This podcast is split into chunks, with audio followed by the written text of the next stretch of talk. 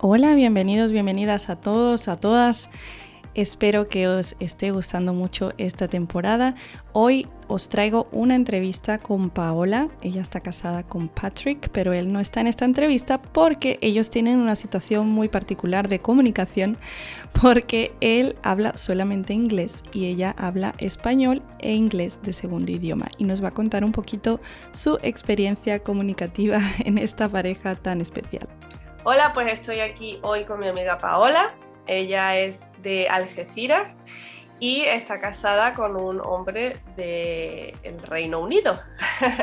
Así que creo que pues tiene mucho que contarnos y seguro que, nos va a encantar eh, todo lo que nos tiene que compartir. Ella tiene dos, dos niños también, entonces claro, están aprendiendo tanto el inglés como el español y también nos va a compartir un poquito sobre el tema. Entonces, bueno, bienvenida Paola. Hola a todos. bueno, a ver, cuéntanos, ¿cómo conociste tú a tu esposo? Bueno, mi historia empieza hace siete años que yo decidí, creo que fue, lo tomé como una aventura para mí. Venir a Londres, a mí me hubiera encantado siempre haber aprendido el inglés, nunca me lo tomé en serio, nunca creí tener la capacidad de aprenderlo, creo yo. Todavía me cuesta, ¿eh? y, y, llegué aquí a Londres, mi hermana estaba aquí y conocí a Patrick porque la pareja de mi hermana trabajaba con él. Y, cuando, y para entonces mi cuñado, mi hermana estaba embarazada, mi cuñado iba a una fiesta y me dice, Paula, ¿por qué no vienes? Y así te introduzco a gente, puedes empezar ¿no? a conocer gente, a lo mejor conoces gente y empiezas a salir con ellos, a practicar el inglés. Venga, vale, vale, tú sabes que yo me apuntaba, me apunto a cualquier cosa.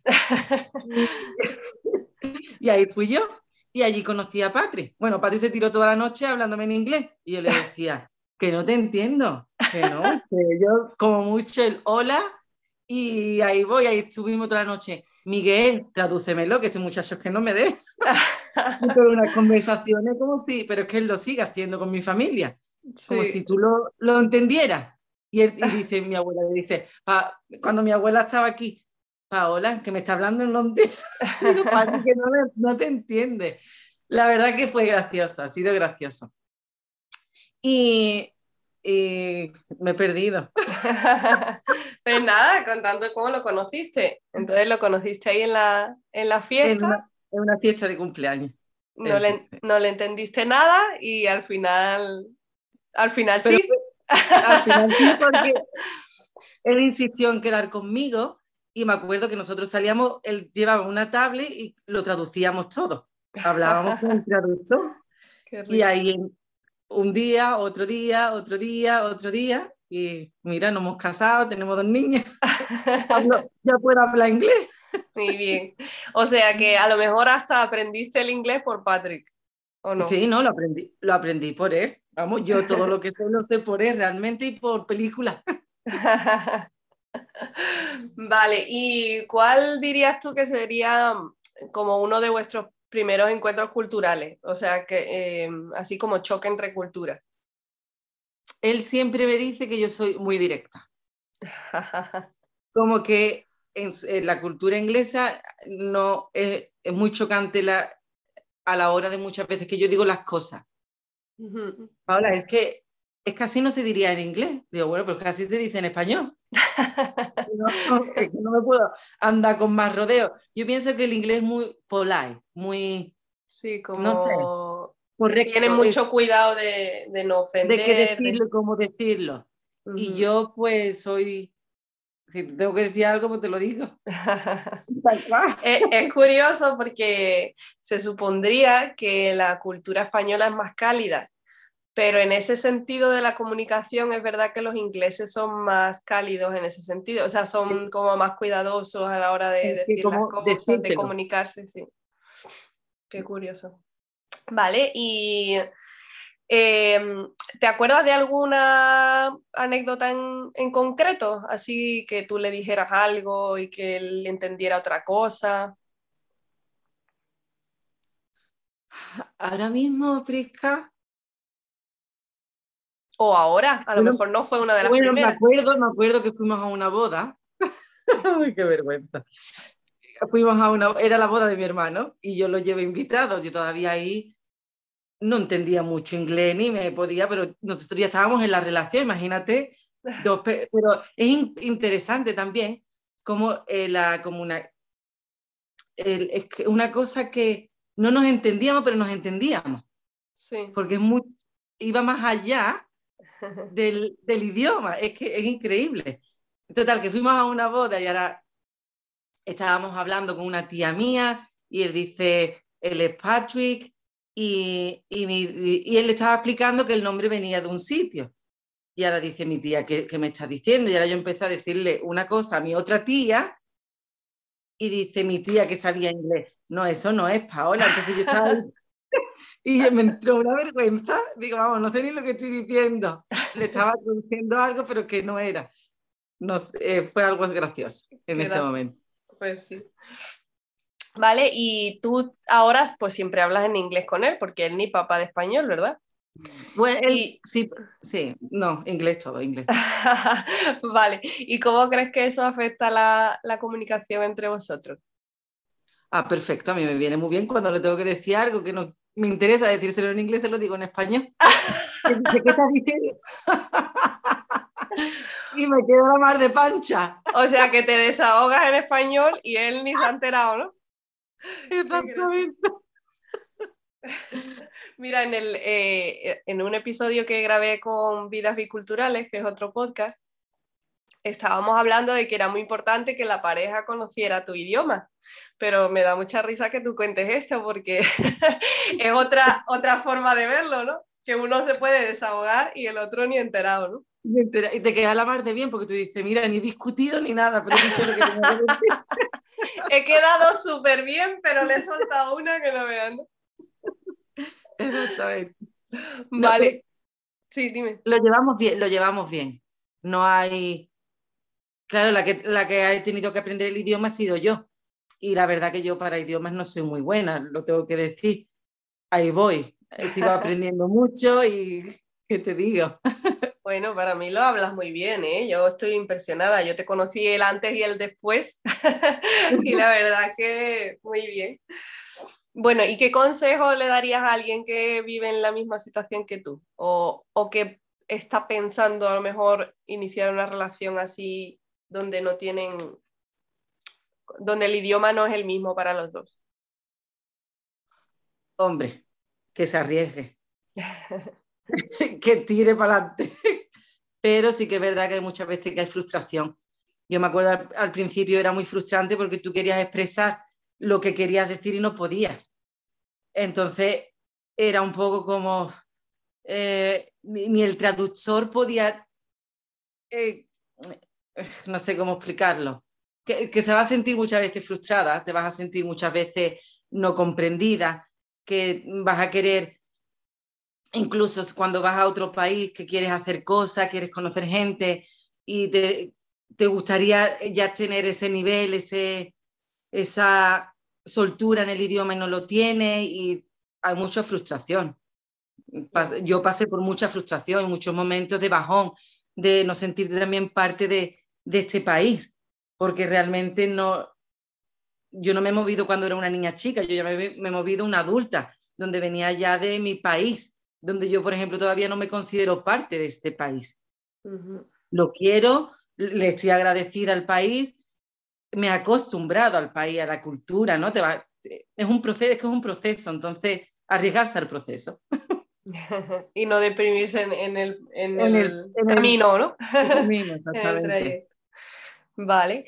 Y mm, a ver, ¿alguna vez pensaste que te casarías con una persona que no habla tu idioma natal? Nunca, nunca, nunca, nunca, nunca. Es más, vosotras siempre, pues yo me encantaría casarme con un negro, pues yo me encantaría casarme con... Y yo decía, yo con un españolito, que ya lo, conozco y sé cómo va la cosa.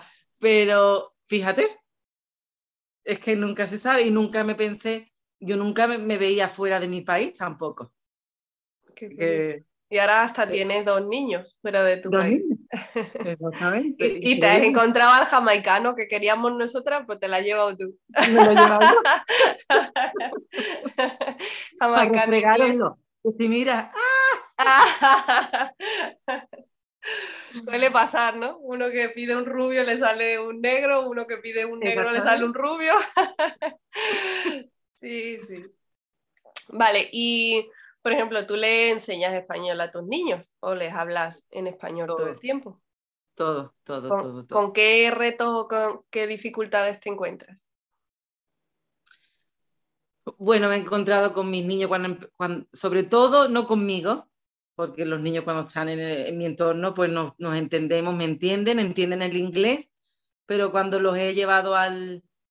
empezaron a ir a la guardería, la verdad que era un poco frustrante para ellos y para la señorita, porque no sé, aunque el padre les habla el inglés, con el, la mayoría del tiempo lo pasan conmigo, entonces yo soy todo español, yo no, no he sido una persona de mezclar el inglés porque primero para decir una palabra maldicha, pues prefiero no decirla. que aprendan en un idioma bien. Y eso es lo que es más frustrante. Y por ejemplo, ahora, pues con Aisha, ni Aisha tiene su primer idioma el español ni el inglés, sino que está entre dos aguas. Ella está aprendiendo dos idiomas a la misma vez. Sí que la veo con más soltura en el español, pero no tiene ayer, por ejemplo, que tuve una reunión con la señorita, dice, no va a llegar al rango que nosotros pedimos en recepción. Y, pero también, es que no sé, es un poco, mm, no sé cómo explicarlo. No sé, para, la, para la gente que no te conoce, eh, ¿la edad de tus niños cuál es?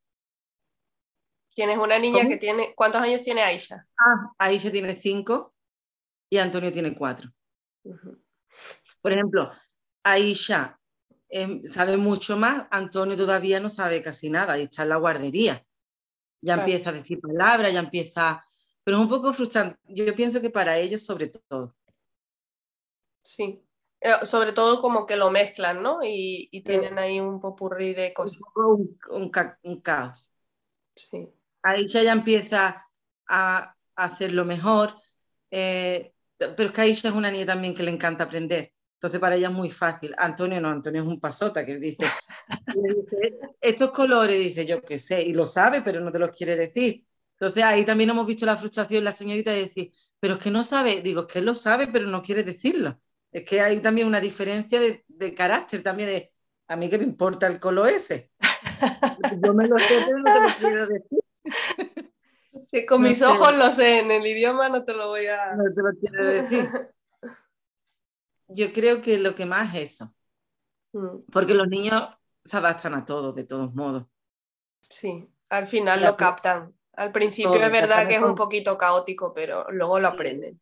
Lo aprenderán y después mis hijos interactúan con otros niños fácilmente. Muchas veces al hablar, yo noto que Antonio, los niños le hablan y él se queda un poco que no, no expresa. Pues no sé, no sé, no se siente cómodo a lo mejor al hablar, no se siente todavía no, pero... Sí, bueno, es un proceso. Pero bueno, yo lo que diría es que no te desanimes, bueno, y que la gente que lo está haciendo igual que tú, pues que también no se desanimen, porque al final yo, habiéndolo vivido, es verdad que a lo mejor hay momentos donde hay rechazo a un idioma o hay mucha mezcla o lo que sea, pero al final, al final ellos eh, logran dividir los idiomas y hablarlos cada uno en su Exactamente. Que es lo que yo estoy viendo ahora en Aisha, ya, ya tiene la capacidad de separarlos. Sí, sí. Vale. ¿Y mm, qué consejo le daría a alguien que quiere enseñarles su idioma natal a sus hijos en el extranjero? Vamos, que lo hagan desde el primer día que el niño nace porque aparte que es súper importante que un niño sepa tu, lengua natal, también lo, bueno que es que un niño sepa más de una lengua. Me hubiera encantado que eso me hubiera pasado a mí, ¿no? que me hubieran enseñado un idioma aparte del mío desde bebé. Y yo conozco a padres que no lo hacen, de otros países que viven aquí, que por vergüenza, por rechazo, yo eh, de, de las personas de este país no le han enseñado el idioma a sus hijos. Y yo me quedo sorprendida cómo no lo has hecho. Con lo, aparte ya no la importancia de cuando tú vayas a tu país que tus hijos se puedan comunicar con tu familia, sino la importa, lo bueno que es para, para los niños. Sí. Con la capacidad mental, la capacidad de, de también de abrirle puertas para un futuro, es que es mucho. Sí, yo estoy de acuerdo contigo, pero mira, fíjate que yo no me había dado cuenta hasta ahora que hay gente que a propósito no lo hace. O sea, yo pensaba que, que por la dificultad o algo así, pues al final tiraban la toalla, ¿no? Pero he visto, así ahora que me he conectado en Instagram con otras cuentas que mm, tratan el tema, y he visto que hay gente que es que lo rechaza completamente. Digo, wow, qué locura. O sea, es que realmente está, bueno, está demostrado que neurológicamente es muy bueno para los niños. Eh, tener dos idiomas desarrolla mucho eh, esa parte del cerebro. y lo que tú dices te abre muchísimas puertas. O sea, yo, por ejemplo, que y sobre todo el español y el inglés, porque son dos idiomas que son, son lenguas muy, muy habladas en el mundo, ¿no? Entonces, eh, la verdad es que sí, que te abre muchas puertas laborales y, sociales y bueno, mm, puedes viajar casi a cualquier parte del mundo con el inglés, por ejemplo, pues y, así te, te busca la vida y te comunicas, ¿no? Entonces sí, pues estoy de acuerdo contigo. Vale, ¿y qué ventajas y desventajas le ves a estar casada con un extranjero? Ay, Brisca, que lo estoy pasando muy mal. bueno, extranjera eres tú. Él está en su país. Pero bueno, alguien de que, que no es de tu cultura, ¿no? Hombre, Ahora es cuando puedes echar el grito de socorro. Ayudadme, por favor, sacarme de aquí. no. Muchas veces ya te di en el sentido de comunicación, por ejemplo. Lo veo, un español me entendería a mí y pasaría de mí, diría, esta, esta muchacha la voy a dejar porque esta ya la perdía. Y para él muchas veces, pero, pero ¿cómo te atreves a decirme? Digo, pero chiquillo, que no te estoy diciendo nada del otro mundo. Para él muchas veces es una falta de respeto al Don Patrick. Para mí es un chiquillo, pero es que te lo estoy diciendo, tengo la confianza de decirte, eres mi marido. A eso es donde yo encuentro más choque, ¿no? Choque.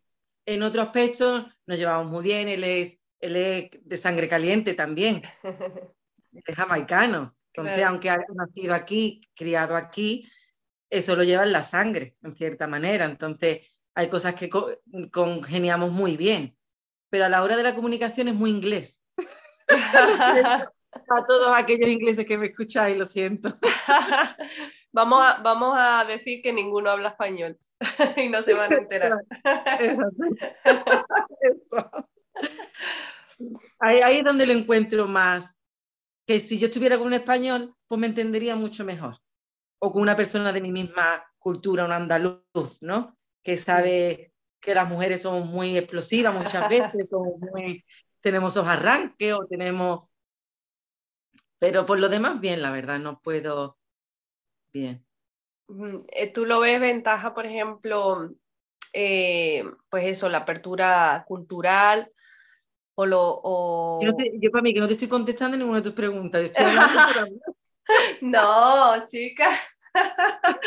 si me estás contestando. ventaja es que yo he aprendido tu idioma. Eh, ventaja de que me he podido, eh, ¿cómo se diría? Em, crecer en otra cultura también eh, de adaptarte a otro, a otro, a otro país, ¿no? Ahí he tenido una ventaja porque son una, ahí tienes que tener mucha capacidad también para hacerlo. Y, valor y coraje, ¿no? Porque es, todo, es otro, no es otro mundo, pero sí lo es a la misma vez. Sí. Y eso ha sido una ventaja porque creces como persona. Creces, abres tu mente también. No, yo vengo de un pueblecito, como que Algeciras como un pueblo. Sí. Cerrado, ¿no? Está en el último punto de, de España también. Entonces, de ahí es mucho. Y cuando yo muchas veces voy a Algeciras, noto las diferencias, ¿no? Y noto la gente también que son muy cerrados porque no hemos, no hemos abierto ese, esa parte. Hasta que no empiezas a viajar y a ver otras cosas, no puedes abrirte a nada. Por eso también muchas veces hay tanto racismo, hay tanto, porque no, no abrimos esa, entonces es una ventaja muy, muy grande. Sí. ¿Tú cuando, cuando eso está interesante, cuando vuelves allí a Algeciras te sientes ya rara, en plan, ya no, ya no perteneces. No, no, me siento parte. Es increíble. Es, es fuerte porque me siento 100% Paola. La parte que pierdo cada vez que me muevo a Londres está en España porque es mi, eh, me encuentro el 100% yo, pero a la misma vez quiero volver a mi casa. Es una sensación, y mi casa es, es en Londres. No sé cómo explicarlo, es una sensación rara. Sí, sí, es verdad. Pues muchas gracias, Paola. Eh, estaba todo súper interesante y seguro que hay gente que ha, vivido o está viviendo o quiere vivir algo parecido a lo tuyo. Y, bueno, le va a venir muy bien escucharte, así que muchas gracias por bueno, tu he sido un caos, he sido un caos, no te he contestado muy bien, pero espero que sí. Paola. muchas gracias, Prisca, por ti, por dejarme participar, de verdad. Gracias. Claro que sí. Bueno, hasta luego. Hasta luego. Bueno, pues ahí tienes a Paola y a Patrick y su situación especial. Espero que os haya gustado y os hayáis podido reír un poquito con estas anécdotas. Bueno, un abrazo y hasta la próxima. Si te ha gustado lo que has escuchado, no dudes en compartirlo con tus amigos y familiares para crear puentes y mejorar tus relaciones. En el próximo episodio seguiremos hablando de las relaciones entre parejas biculturales. Para recursos, datos curiosos y mucho más, síguenos en Instagram be.cultural barra baja pd o búscanos en nuestra página web bicultural.wixsite.com barra podcast. Un abrazo y hasta la próxima semana y recuerda, Bi Cultural.